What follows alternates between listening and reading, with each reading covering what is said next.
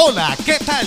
Un saludo muy especial a todos ustedes de la institución educativa Manzanares, Llanadas y Gregorio Gutiérrez González. Queremos acompañar a niños, niñas, adolescentes y familia quienes hacen parte de nuestra comunidad escolar durante esta etapa de estudio en casa. Bienvenidos a Orientación Escolar en Casa. Orientación Escolar en Casa. Bienvenidos.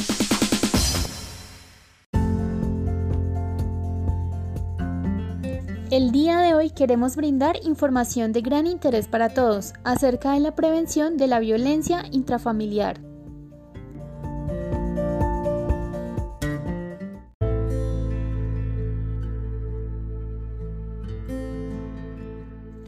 Es hora de realizar una invitación muy especial a la comunidad a preservar la unidad y evitar los problemas de convivencia y violencia intrafamiliar en este tiempo de aislamiento preventivo obligatorio. Las cifras indican que la casa es el lugar donde las mujeres están corriendo riesgos, aumentando un 163% las llamadas a la línea de atención nacional entre el 25 de marzo y el 23 de abril del año 2020, para un total de 3.951 llamadas de presunta violencia intrafamiliar.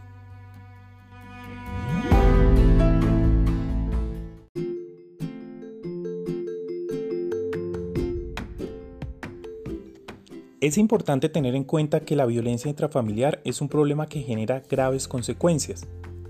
Las víctimas de cualquiera de los tipos de violencia intrafamiliar sufren daños físicos, emocionales y psicológicos. Se hacen incapaces de establecer o mantener relaciones afectivas, sufren problemas de autoestima. Es por ello que ante las señales de violencia intrafamiliar hay que acudir por ayuda de expertos. Es necesario que las personas aprendan a manejar sus emociones, controlar sus impulsos y superar la intolerancia a tiempo. Las víctimas necesitan ayuda para superar las consecuencias y estragos originados por la violencia intrafamiliar y de esta manera poder desarrollar una vida plena.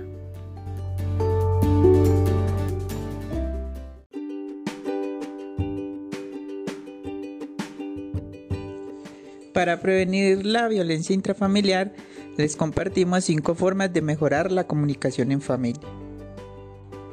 Primero, la escucha activa.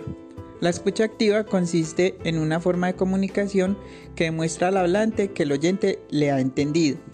Utiliza palabras como claro, entiendo, etc. Segundo, hablar. Cuando estamos irritables y enfadados, resulta muy fácil culpabilizar a los demás. Mejor cambia. El tú eres por tú haces. El tú por yo o nosotros. Prueba a proponer un cambio. Eh, por ejemplo, me gustaría que... Tercero, participar.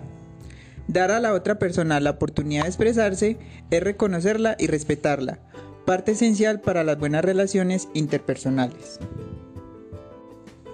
Cuarto, reflexión.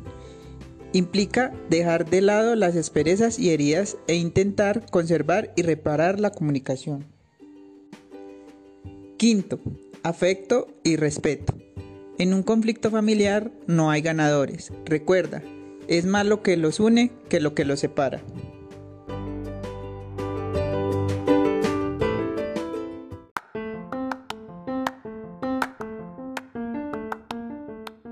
En nuestro recomendado del día, la película A Prueba de Fuego, en la que una pareja reflexionará acerca de su convivencia con un desenlace sorprendente.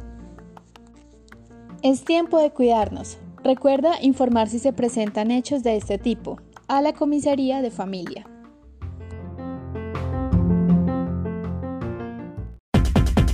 Así llegamos a la parte final de Orientación Escolar en Casa. Orientación Escolar en Casa. Ha sido un gusto estar con ustedes. Hasta pronto.